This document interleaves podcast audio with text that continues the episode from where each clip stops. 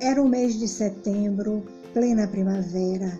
e as flores faziam festa com seus coloridos e perfumes suaves ao amanhecer e entardecer. Sentia dentro de mim essa primavera e ao mesmo instante a inquietude da descoberta da coragem da vontade do enfrentamento dos medos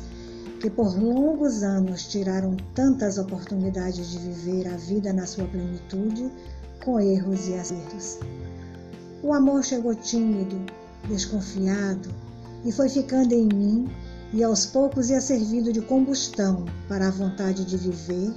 de me permitir emoções, de soltar a mulher adormecida e a criança tão carente de riscos e risos que havia fugido de mim há tanto tempo.